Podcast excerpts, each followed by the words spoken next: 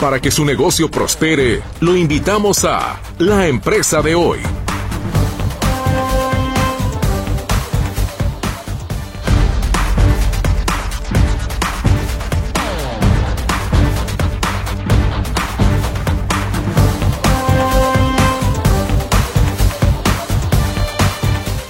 Muy buenas tardes. Les saludo con muchísimo gusto en este miércoles 14 de febrero de 2024, en el que se festejan 482 años de la fundación de nuestra bella ciudad Guadalajara.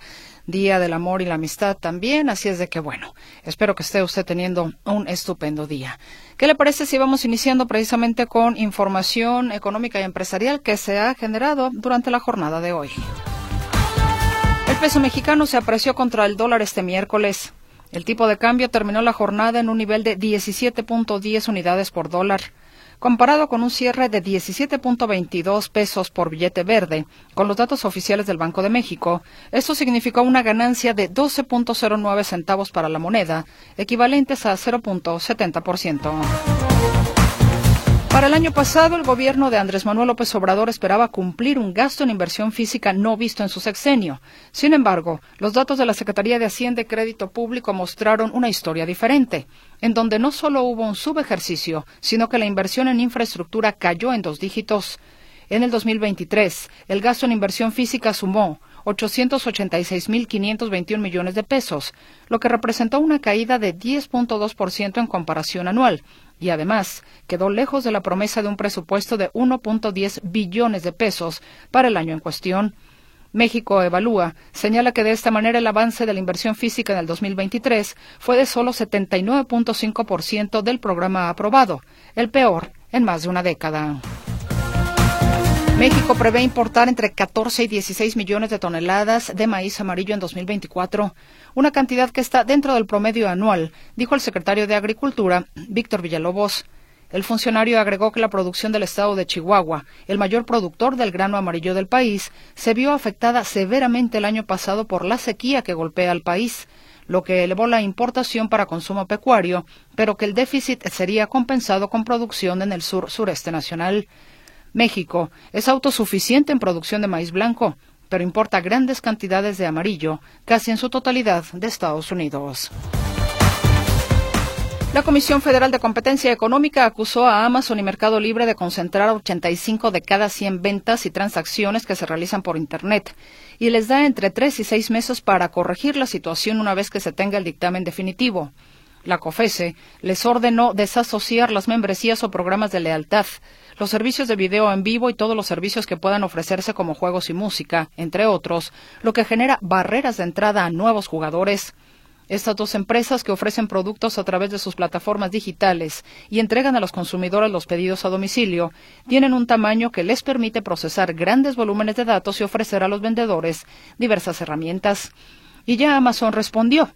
Amazon opera con prácticas a favor de la competencia y la promueve en México, aseguran representantes de la compañía, luego de que se conociera una investigación que determinó que la empresa tiene una posición preponderante en el mercado, como ya le compartí a usted este comunicado de la Comisión Federal de Competencia Económica, que concluye en esta investigación preliminar que tanto Amazon como Mercado Libre ponen barreras para la libre competencia en el sector del comercio electrónico minorista, al concentrar 85 de cada 100 ventas y transacciones que se realizan por Internet.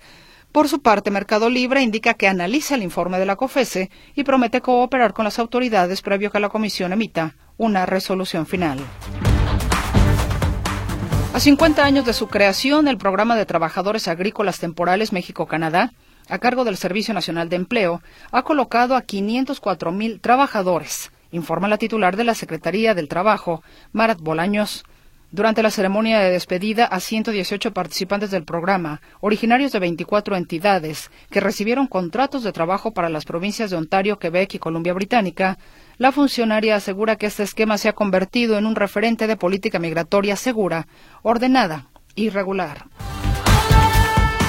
Contrario a los informes oficiales que presumen una disminución en el robo al transporte de carga, este delito se mantiene en las carreteras de México, asegura el presidente del Consejo Mexicano de Comercio Exterior, Miguel Ángel Anderos. Señala incluso que los delincuentes saben exactamente en qué camiones van los productos más caros y sobre ellos actúan. Lo que, lo que hay es un montón de quejas y malestar porque esto sucede todo el tiempo. Hay, muchos, muchos en, muchas de las ocasiones que no se denuncia y en las otras que se denuncia y no sucede nada y luego por pues, los temas asociados con el seguro. Los camiones que transportan electrónicos, abarrotes y medicinas son de los más robados. No descartan los empresarios que en las aduanas haya fugas de información para que los delincuentes sepan exactamente qué camiones robar. Y hoy, precisamente por ser el Día del Amor y la Amistad, la Cámara de Comercio de Guadalajara estima una derrama económica de 2.300 millones de pesos en la zona metropolitana de Guadalajara, con motivo del Día de San Valentín, así conocido también. Destaca que el 40% de aquellos que celebrarán el amor y la amistad gastarán menos de 500 pesos durante esa fecha, mientras que el 36% gastará de 500 a 1,000 pesos. Detalla la Canaco que, de acuerdo con un sondeo de la firma EloSafe sobre sus preferencias de consumo en el 14 de febrero, el 48% del gasto se destina en el consumo de alimentos y o bebidas y el 28% en flores, el resto en joyería, viajes y otros. Según cifras de la Conducef, el 79% de los mexicanos celebra San Valentín. Esta tarde le saludamos con mucho gusto a mi compañera Berenice Flores, quien estará atendiendo su comunicación en las líneas telefónicas que usted ya conoce. 33 38 13 15 15 y 33 38 13 14 21. WhatsApp y Telegram también están a sus órdenes en el 33 22 23 27 38. Mi compañero Gerardo Huerta le saluda en el control de audio y ante este micrófono su servidora Mercedes Altamirano. Y quédese con nosotros porque para la emisión del día de hoy vamos a tener aquí a Gabriela Zavala. Ella es presidenta de Franjal, Franquicias de Jalisco. Estará también con nosotros Hugo Magaña, socio fundador de Franjal y fundador y presidente de Santa Salitas, empresa que fue galardonada por la asociación el viernes pasado. Tuvieron una ceremonia de premiación y bueno, ellos eh, fueron unos de los galardonados.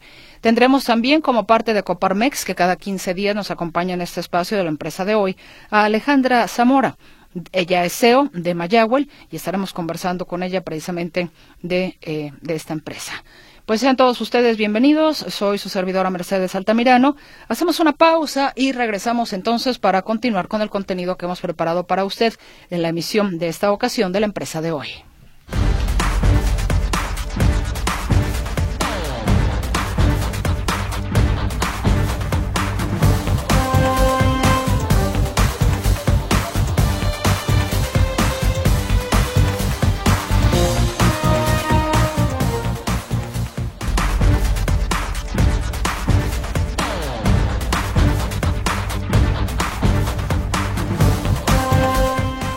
De regreso con usted aquí en la empresa de hoy y como ya le había anunciado, hoy nos acompaña Hugo Magaña.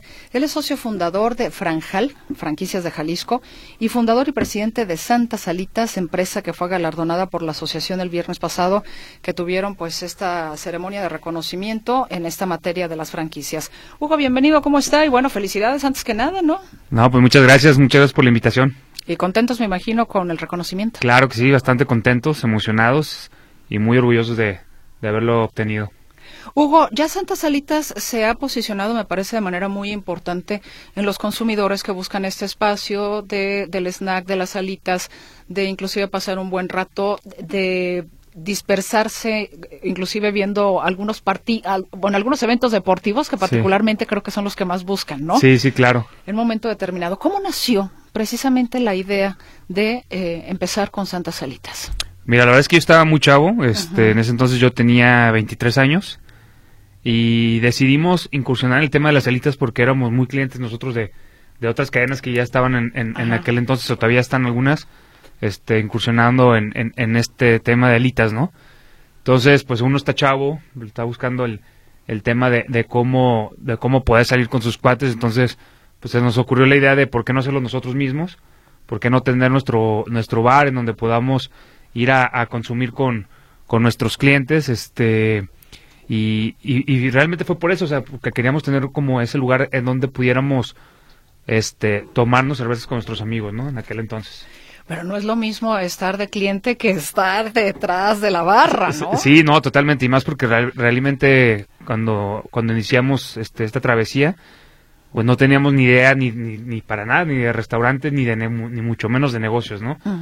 Entonces, sí, o sea, fue, fue, un- fue un camino lleno de tropezones, este, y lo seguimos, seguimos cometiendo varios tropezones, pero estuvo padre porque realmente sí empezamos eh, absolutamente con nada de conocimiento ni, ni en ninguna de las dos áreas, entonces, entonces estuvo divertido. ¿Cuántos comenzaron, Hugo? Mira, inicialmente fuimos este tres socios, eh, ya en el largo del, camino de la, de, la, de la historia que iniciamos esto, han ido cambiando socios. Ahorita realmente los socios que tengo es Jorge y Arturo. Ya no son con los que inicié. Este, pero Jorge y Arturo hemos hecho muy buen equipo y, y hemos este hecho pues realmente crecer mucho la empresa, ¿no? Entonces, contentos, digo, a lo mejor no fueron con los que con los que inicialmente empezamos esto, pero pues por algo pasan las cosas y por algo vamos vamos cambiando, vamos evolucionando y, y, y, pues muy contento de lo que hemos logrado juntos. Para hablar de franquicia, ahora que ustedes ya también, eh, digamos, ofrecen esta posibilidad, ¿cómo encontraron su personalidad como Santas Salitas? Porque entiendo que una franquicia tiene, o el modelo de negocio tiene eh, cuestiones muy específicas, que aunque sea, que pueda haber otras cadenas igual, pero no, no es lo mismo. O sea, tiene que distinguirse del resto de las demás.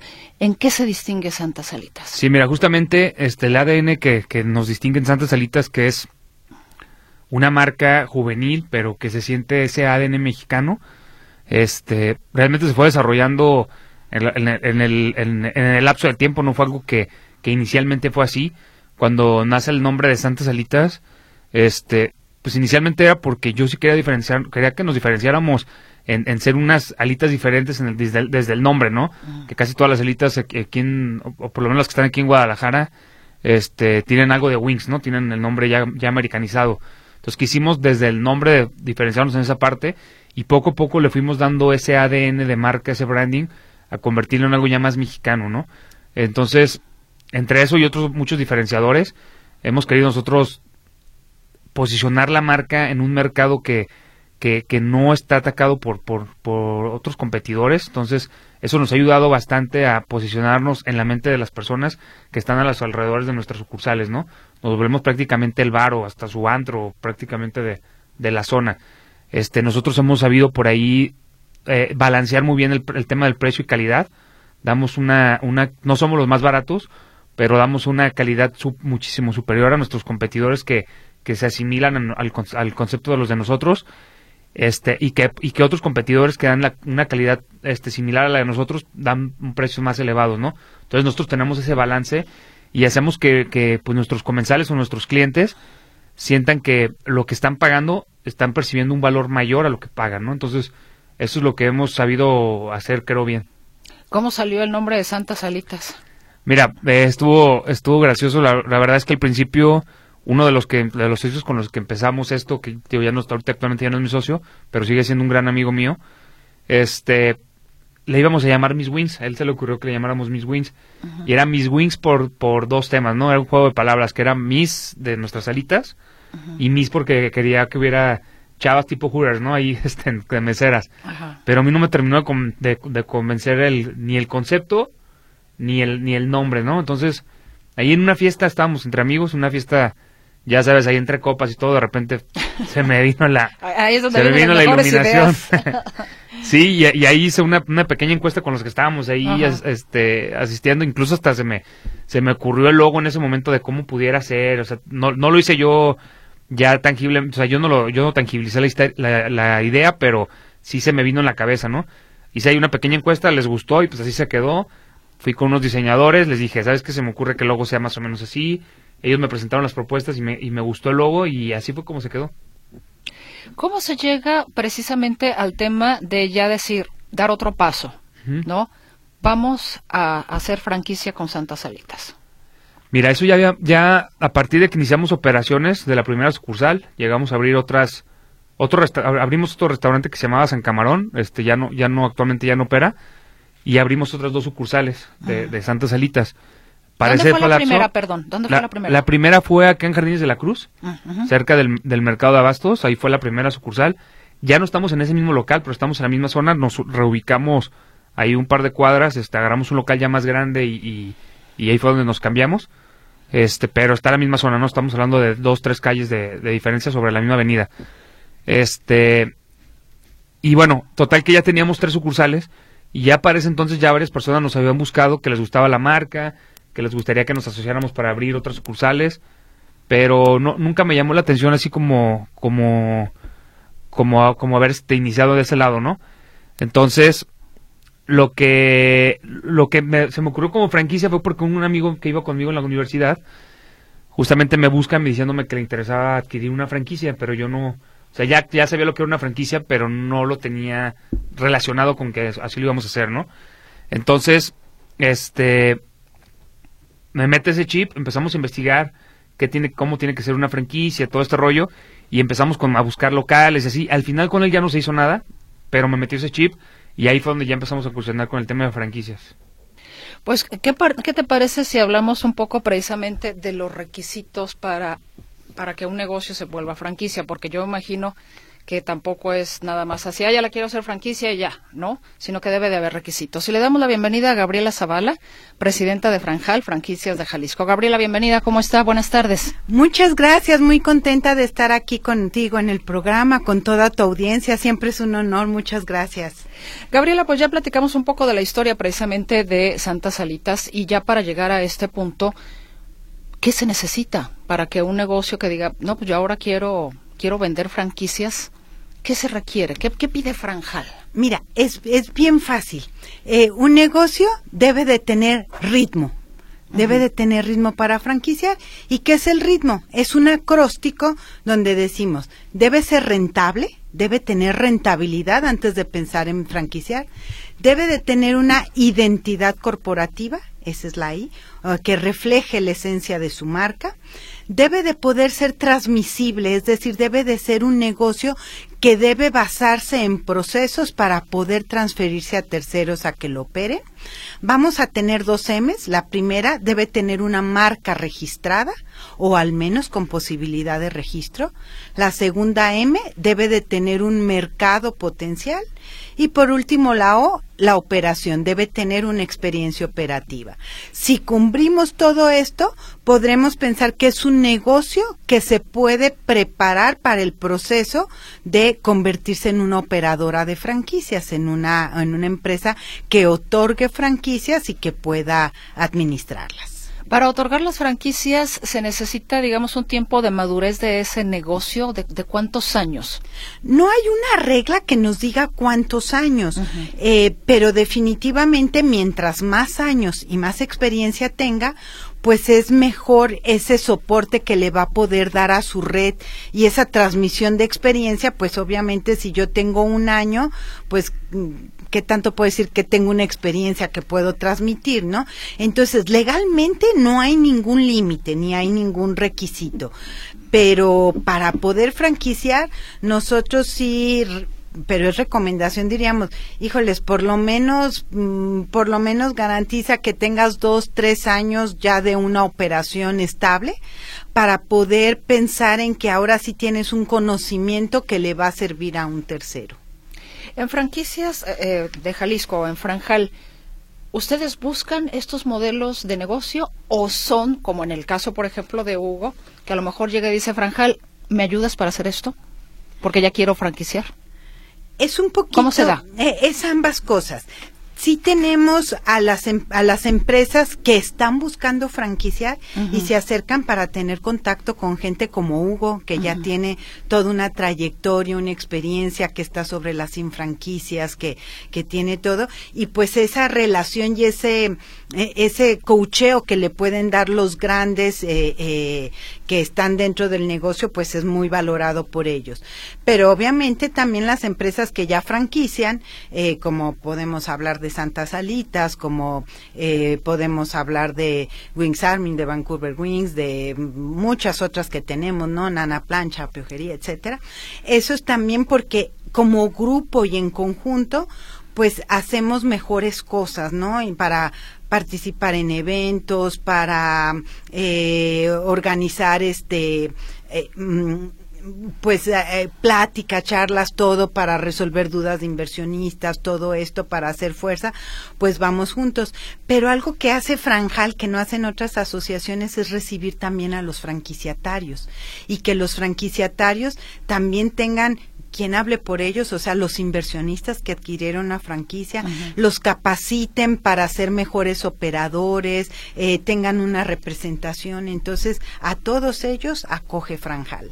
Hugo, ¿cuántas franquicias ya tiene? Ahora sí que por diferentes puntos y en dónde de Santa Salita. Sí, mira, actualmente ya tenemos 85 sucursales, estamos ya en, en 17 estados de la República.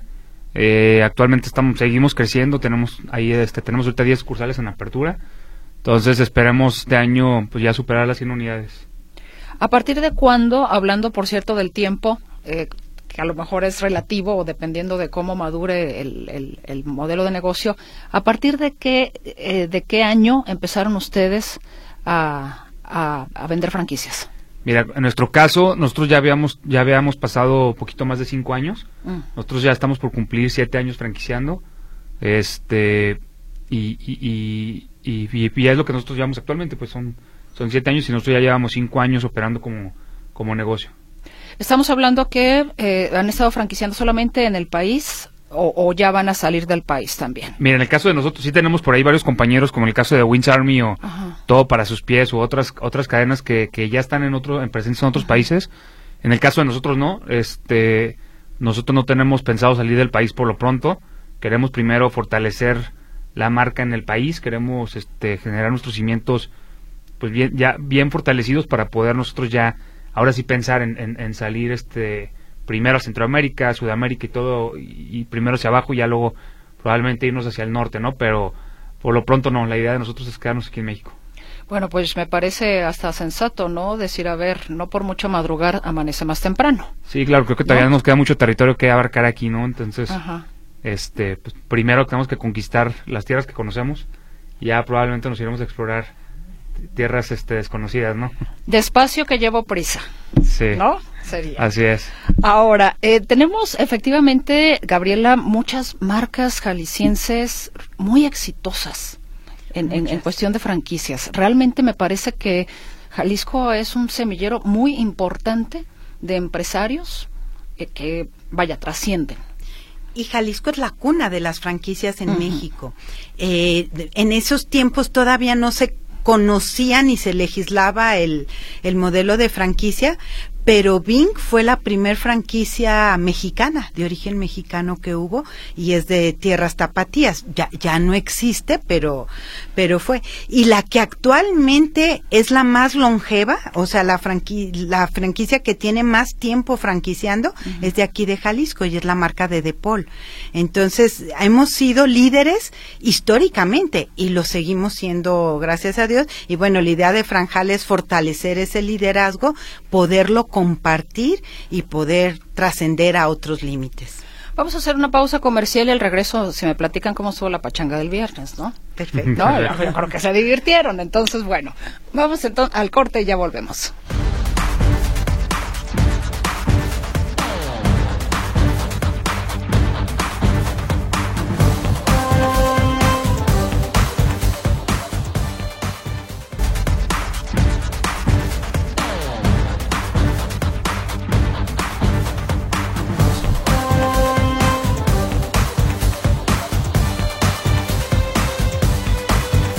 De regreso en este espacio de la empresa de hoy. Nos acompaña Hugo Magaña, socio fundador de Franjal y fundador y presidente de Santa Salitas, empresa galardonada por la asociación el pasado viernes. Y también está Gabriela Zavala, presidenta de Franjal, que es Franquicias de Jalisco. Ahora sí, platíquenme qué hubo el viernes, qué ceremonia hubo, entiendo que hubo ganadores, qué reconoció Franjal. ¿Cuál de los dos? Bueno, eh, Francal, el, viernes tuvimos nuestro evento de primer aniversario. Fue un evento que estuvo muy padre porque tuvo parte conocimientos, tuvimos ahí un, un seminario, tuvimos pláticas con, con personas del gobierno, este, hubo un evento de networking a la vez, también hubo una premiación. Fue como una combinación de, de, varias cosas que tuvimos dentro de nuestro, nuestro primer aniversario. Fue aquí en Ciudad Creativa. Por ahí el, gobierno del municipio de Guadalajara nos hizo el favor de, de prestarnos sus instalaciones entonces estuvo muy padre, estuvo fue, un evento que hubo un poquito de todo, ¿no? Entonces estuvo padrísimo y por ahí tuvimos, este, hubo cinco galardonados.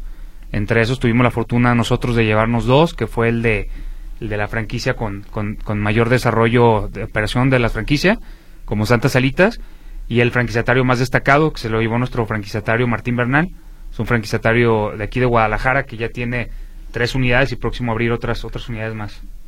¿Cómo se eligen, no sé, va por ternas? llamémosle así, o, o cómo, cuál es la mecánica justamente para los que participan? Lanzamos una convocatoria donde se podían inscribir cualquier franquicia que tuviera operaciones en la República Mexicana. Y para poder concursar, digamos, la categoría, debería haber al menos tres inscritos, pero hubo eh, obviamente la mayoría de las categorías fueron cinco las que se premaron, eh, hubo categorías que tuvieron muchísimos más, ¿no? La que más tuvo fue la de franquicia joven mejor estructurada, que era para los que tienen cinco años o menos de empezar a, a franquiciar, pero que demostraron tener una estructura bastante adecuada. Hugo se lleva el que es de las empresas que tienen más de cinco años franquiciando, es el que gana Santas Alitas.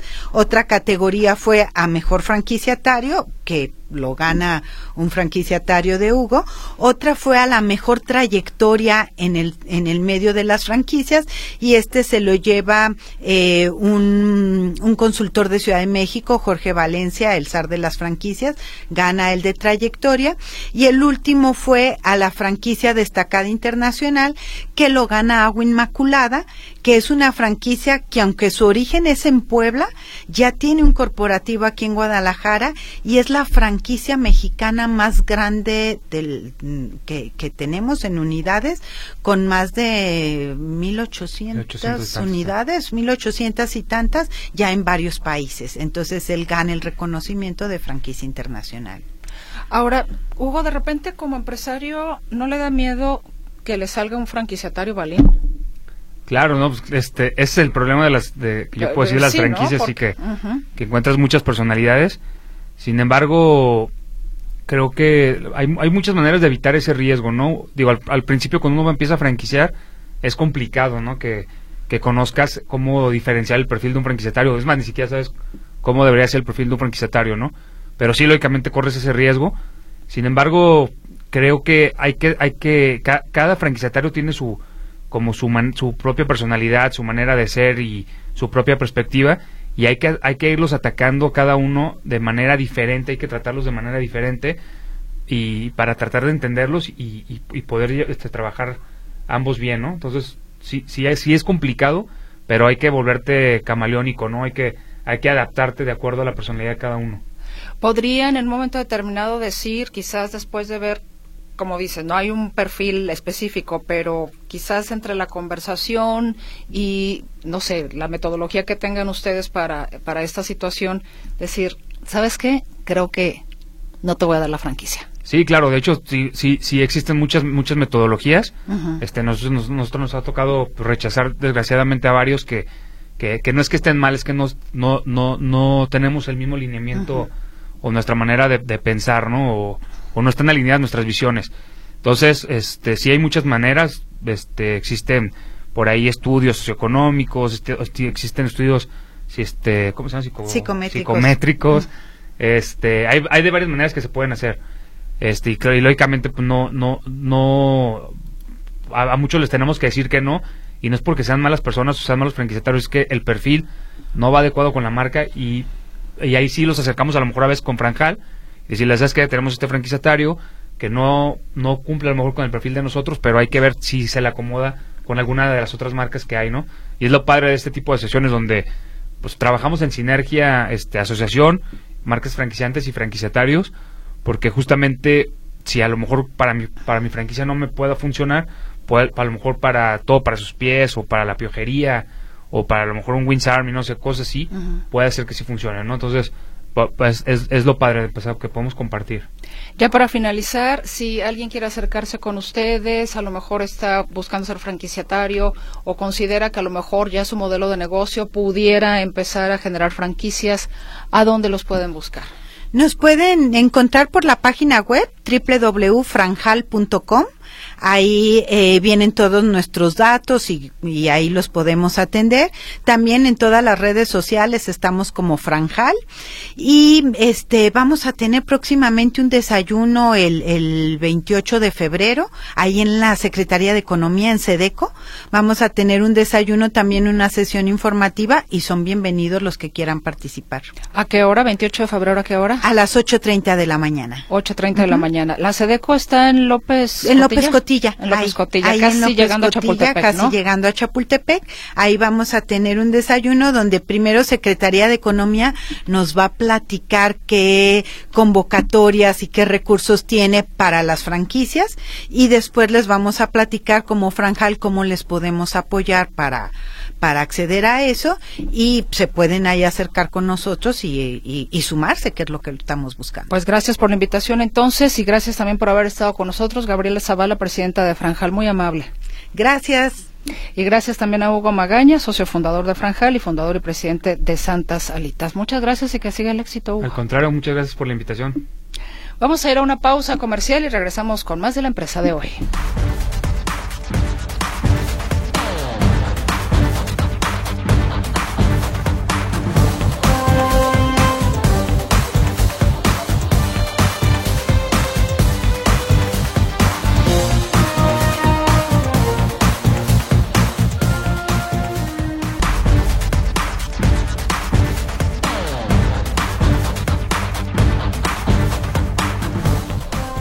De regreso con usted. Le recuerdo con mucho gusto los teléfonos en cabina 33 38 13 15 15 y 33 38 13 14 21.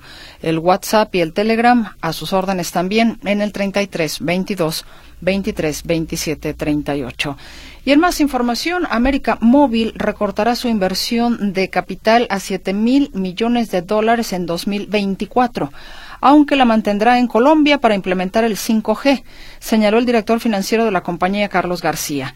La cantidad se compara con una inversión de, de 8.600 millones de dólares en 2023 y un agregado de unos 25.000 millones de dólares en los últimos tres años.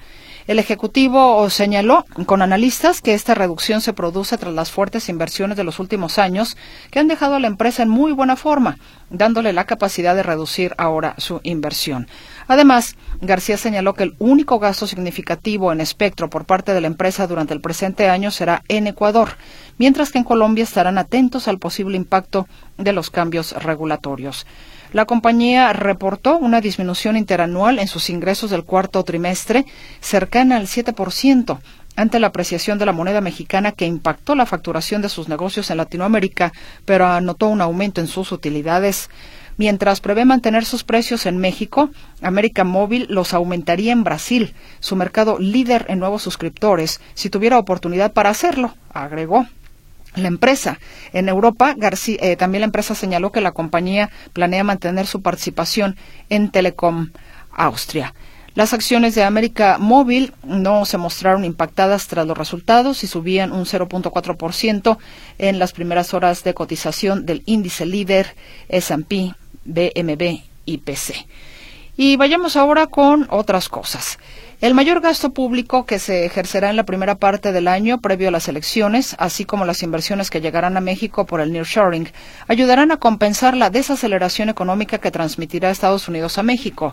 Coincidieron analistas de Bank of America Securities. En el Bank of America Securities esperan una ligera desaceleración este año que podría llevar al Producto Interno Bruto a promediar un avance de 2%, que contrasta con el desempeño superior a 3% que se alcanzó en el 2023, explicó el economista jefe para México y Canadá de este banco, Carlos Capistrán. Y con más contenido, como ya le había comentado a usted, esta tarde y cada 15 días nos acompaña alguien de los eh, miembros de Coparmex. Y en este caso tenemos ya en la línea telefónica a Alejandra Zamora. Ella es CEO de Mayagüel. ¿Cómo está Alejandra? Bienvenida, buenas tardes. Hola, ¿qué tal? Buenas tardes, muy bien, muchas gracias. Alejandra, para nuestra audiencia de este espacio, la empresa de hoy, platícanos un poco al respecto de su giro, por favor. Claro, con muchísimo gusto. Mayagüel es una, una línea dermocosmética con extracto de agave. Eso es lo que tiene como el beneficio. Todos conocemos los beneficios que tiene la sábila. Sin embargo, el agave las tiene por 10. Entonces, eso es lo que hace diferente a los dermocosméticos de Mayagüel. ¿Cuáles son los productos que utiliza? ¿De dónde viene su materia prima? De los campos de agave tal cual, eh, el ahorita todavía es muy pequeño, pero tiene un impacto microambiental porque el extracto yo lo obtengo de las pencas del agave, que normalmente es un desperdicio y genera ciertos metanos en la tierra si se deja en exceso. Entonces, al retirar un poco de las pencas, eh, podemos obtener el, el, extracto de ahí y eh, generar que la tierra se vuelva a, regenerar para que funcione mejor y no sea tan dañino al medio ambiente. Entonces, de ahí es donde viene el extracto de agave de la penca tal cual. Alejandra, ¿cómo descubre que lo que pudiera ser un desperdicio tiene finalmente una utilidad? Fíjate que fue casualidad al, al más bien descubrir los beneficios que tiene el agave y al, al estar haciendo la extracción de, de, para poderle poner a los productos, eh, me comentan las personas que están en el campo que es un desperdicio como tal. Entonces, cuando empezamos a retirar las pencas, nos dicen que bueno, porque esto ayuda muchísimo a que la tierra vuelva a su estado como más natural. Fue realmente algo más de casualidad. Ahora, ¿cómo eh, precisamente cuando quizás se comienza a experimentar o a descubrir que efectivamente la naturaleza tiene tantas bondades, y en este caso para la, para la cosmética, ¿cómo interviene aquí ante una situación que digamos usted de alguna manera descubre y ya con lo que es la autoridad eh, que regula justamente eh, todos estos productos en el mercado. La COFEPRIS, me imagino que es quien les, regula a ustedes, ¿no? Sí. Eh, sí, o sea, al, final digo fue fue una casualidad, pero el, el hecho de yo lo descubrí porque tuve muchos problemas de acné, problemas de acné y rosácea tenía yo este la cara muy dañada durante muchos años y los problemas de la piel no se curan, solo se controlan. Y para poder controlarlo había que recurrir a muchas cremas y demás. Entonces invertía bastante en esto. Eh, y dije, bueno, voy a desarrollar algo que esté mucho más a mi alcance, pero que tenga la misma calidad. Entonces investigando empezamos a, a, a ver que el agave tenía esas propiedades y pues lo adhirieron al, al producto. Esto el laboratorio, la química que lo hace y demás, bueno, es, es quien quien este, descubre todo esto y ya por mi parte yo de forma comercial pues empezamos a, a desarrollar eh, una comunicación a través de, de, las bondades que tiene la planta, porque la, eh, la planta del agave no solamente es esta parte como curativa de la, o en cuestión de salud, ¿no? Sino que tiene muchísimas más propiedades de las que se puede hacer papel, se puede hacer eh, un poco de tela, se puede hacer miel, etcétera, ¿no? Se pueden, tiene muchísimos usos el agave. Entonces sí, sí va por ahí y pues bueno, eh, efectivamente COFEPRIS nos regula, ellos este, que evalúan que efectivamente tenga ese extracto y esas propiedades y nos da este este aviso de distribución para que podamos hacer y comercializar esto. Alejandra, ¿cuándo comenzó con este emprendurismo? Hace dos años más o menos, y, y Cofepris precisamente nos pide testear los productos. Eh, no están testeados en animales, entonces básicamente me los puse yo y eso hay que tiene un proceso más o menos como de un año el testear los productos. Entonces, en usted los probó Alejandra. Correcto, totalmente. Así qué, qué interesante. Sí, es decir, bueno, me los pongo y vamos viendo a prueba y error y, y mejorar las fórmulas y demás. Sí, ¿Y cuántos productos y específicamente cuántos tiene ya en este momento, Mayagüel? Son, son siete productos y son seis pasos, cinco pasos, perdón, los que, los que se realizan en la rutina, pero son siete productos porque es agua micelar, jabón facial, crema reestructurante de día, suero facial de noche, contorno de ojos, eh, protector solar con, con pigmento que tengo dos tonos, por eso son este, siete productos, uno, uno medio y uno bronce, y el protector solar normalito natural que no tiene pigmento. Este, es básicamente cinco pasos para la rutina del skincare completa. Alejandra, usted lo hace desde una experiencia personal por lo que nos comparte del problema de acné, pero entonces estos productos pueden ser para cualquier tipo de piel o, o, exactamente para quiénes, para quiénes, digamos, eh, está más encaminada la fórmula de esos productos de Mayagüel.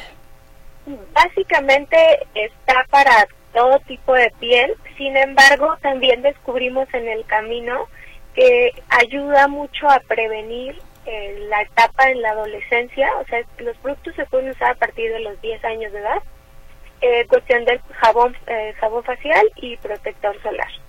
Entonces descubrimos que previene esta actividad que tienen los adolescentes con el acné, pero es básicamente para todo tipo de piel. Ya, por ejemplo, el contorno de ojos, crema y suero facial, que son o tienen activos un poquito más potentes por cuestiones de provocar que se, que, se genere el colágeno y el retinol de manera natural, eso es lo que hace, esa propiedad también tiene el agave, eh, sí se recomienda para pieles mayores de 30 años.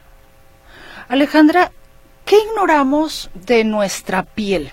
Porque muchas veces se dice, no, es que eso de los tratamientos eh, para la cara o, para la piel, ay, no, qué flojera, perder el tiempo, o, los hombres a veces que son eh, más reticentes, ¿no? Decir, ay, yo que voy a andar poniendo cremas, ¿Qué, ignoramos de nuestra piel? Es decir, ¿qué tan abandonada quizás la tenemos? Cuando inclusive es el órgano más grande de nuestro cuerpo. Es correcto, totalmente de acuerdo. Es el órgano más grande de nuestro cuerpo y es donde se absorben todos los nutrientes o los no nutrientes, ¿no? Entonces, todo esto que ignoramos es realmente cómo poderla cuidar de manera mm, fácil. Como dices, los hombres normalmente no tienen como este hábito de cuidarse la piel y cuando me dicen, no, es que yo para qué me pongo cremas, por ejemplo, en el caso de los hombres, yo les digo, a todos nos puede dar cáncer, ¿eh? O sea, el cáncer no es como que diga, ah, tú eres hombre, no, a ti no. Y el cáncer de piel pues también se da ahora más también por los aparatos, la luz artificial, ¿no? Y eso es otra cosa importante. Usar protector solar no solo es para cuando te expones al sol y es algo que ignoramos muchísimo eh, la protección y el filtro y las pantallas que tienen el, bloqueador de Mayagüez tienen esta posibilidad de protegerte también para las pantallas, para la luz artificial, para, o sea que eso sí estamos expuestos todos los días, traemos el teléfono o estamos en la computadora o vemos la tele en algún momento de la, del día. Entonces, eso es importante, además de, de que el cuidado facial no solo es la cara hasta la barbilla, que eso también es una un, un error común. Este, hay que cuidar el cuello y el área del escote, hasta allá se pone el protector solar, por ejemplo, ¿no?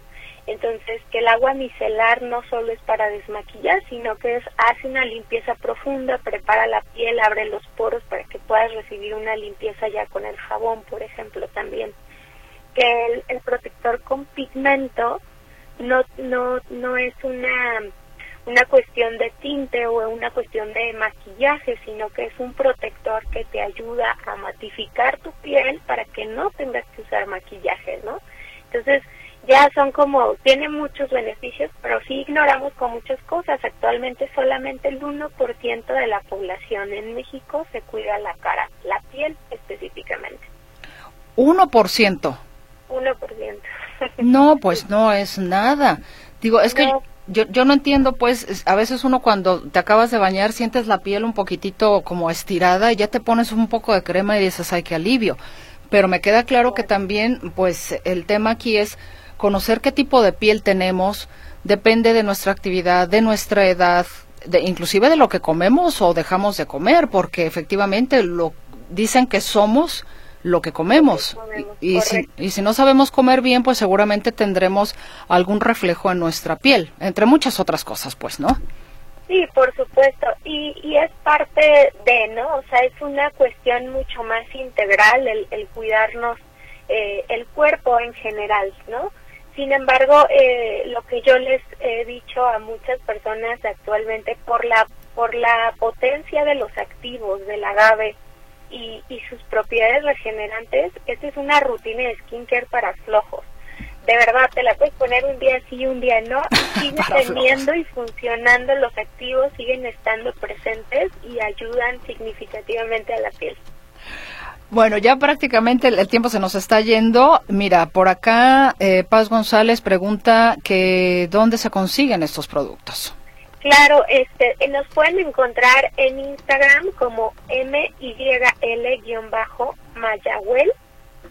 Eh, ahí nos pueden encontrar y en mi, en mi teléfono, ahí en el WhatsApp, con, con muchísimo gusto les damos la atención, que es 3313 556060 y también para para no irme sin sin este eh, dejar o el, comercial verdad de Coparmex tenemos el premio al emprendedor si tengo un minutito para poderles platicar un poquito de eso sí un minutito exactamente Perfecto. El premio al emprendedor que se va a hacer ahora en, eh, a través de Coparmex, en las redes sociales de Coparmex, por favor, métanse. Este, hay proyectos súper interesantes. Si alguien tiene un proyecto súper interesante, el que tenga dos años de ventas comprobables y estén con como sede en Jalisco, eh, pueden participar y la verdad es que es un proyecto que potencializa muchísimo su negocio, aprenden y, hay, hay personas, eh, mentores que les van a ayudar a regalarles este conocimiento para que su negocio pueda funcionar mucho mejor. Pues eh, muchísimas gracias por habernos tomado esta comunicación, eh, Alejandra Zamora, y pues que sigan los éxitos con, con Mayagüel. Muchísimas gracias, Mercedes. Pues gracias por el espacio y cualquier duda, estamos ahí en atención tanto en el Instagram como en, en el WhatsApp. Eh, 33 13 55 60 60, ¿cierto? Correcto. Perfecto. Gracias, Alejandra. Un abrazo. Un abrazo. Hasta luego. Hasta luego. Y hasta luego le digo yo también. Hemos llegado al final de este espacio, la empresa de hoy. Mil gracias por el favor de su escucha. Que tenga una gran tarde, un buen jueves y nos escuchó en la retransmisión muy tempranito.